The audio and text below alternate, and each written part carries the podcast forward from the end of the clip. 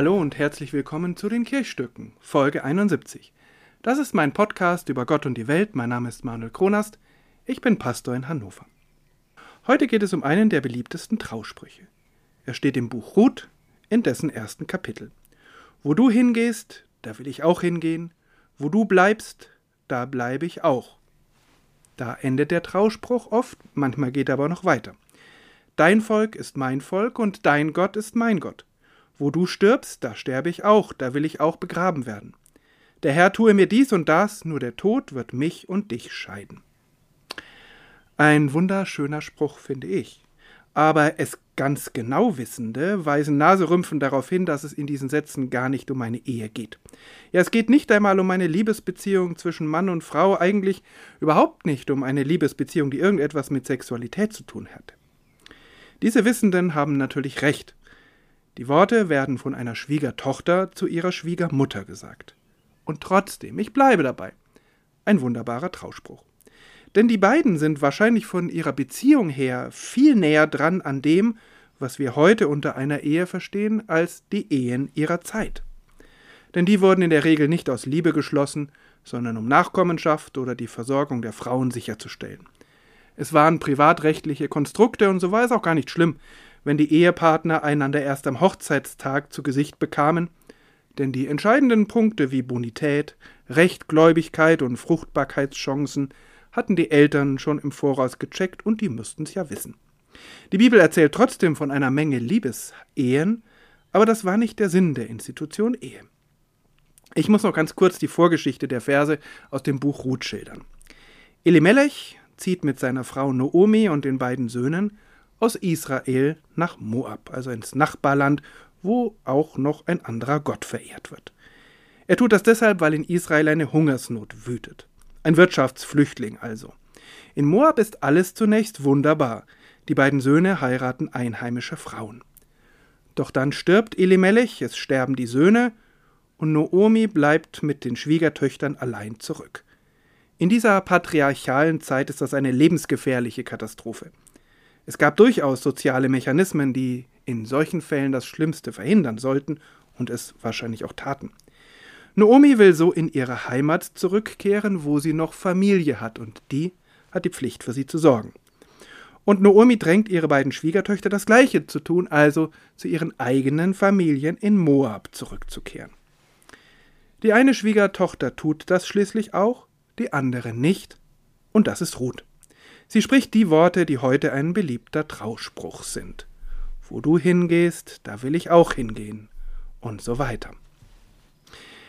Das ist für ähm, Ruth keine dahingesagte Phrase, sondern es ist fast so etwas wie ein offizieller Eid, auch wenn weder Standesbeamter noch Priesterin anwesend sind. Ein Versprechen der Hilfe und der Treue von Witwe zu Witwe. Natürlich gehen die beiden keine Ehe ein. Ruth wird später Boas heiraten aber in einem entscheidenden Punkt passt es. Auch hier ein bedingungsloses Vertrauensversprechen. Und dieses Versprechen weist von einer Person auf eine andere. Ruth bietet nicht an, mitzugehen, damit es ihr selbst gut geht. Dann wäre sie lieber zu ihrer Familie gegangen.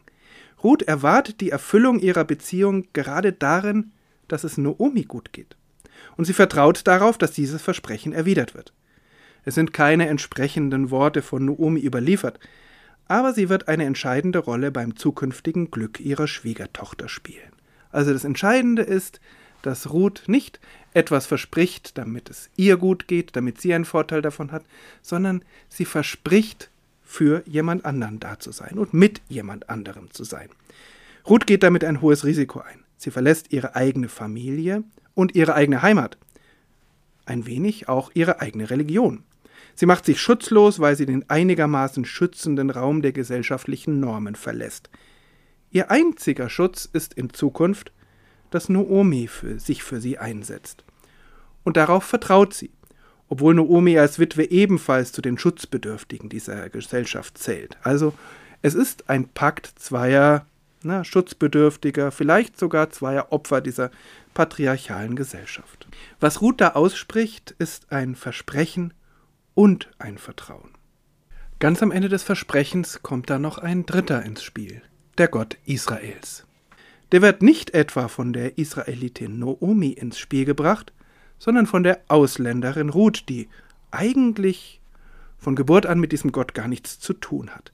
Aber Ruth erlebt diesen für sie noch unvertrauten Gott offenbar weniger in großen Riten, die traditionell vorgegeben sind, sondern sie erlebt ihn im Alltag, als tragfähiges Fundament einer besonderen Beziehung. Es ist eine treue Geschichte. Ruth verspricht Noomi, ihr treu zu sein. Das hat nichts mit der heute etwas verengten Bedeutung der sexuellen Monogamie zu tun. Es hat was mit Vertrauen zu tun. Ruth verspricht, Noomi beizustehen, ohne dass die in Vorleistung gehen, Beweise beibringen muss. Ruth lässt dadurch ihr Leben von einem anderen Menschen bestimmen. Wo du hingehst, da will ich auch hingehen.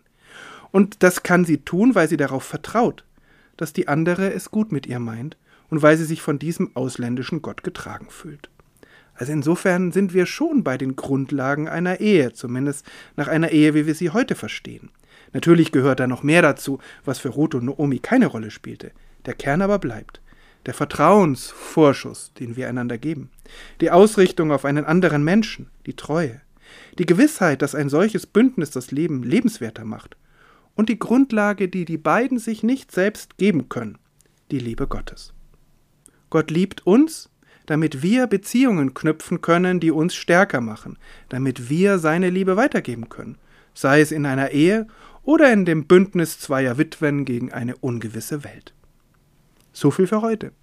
Danke, dass Sie dabei waren, dass ihr dabei wart. Bis zum nächsten Mal. Bleiben Sie bleibt behütet und gesegnet.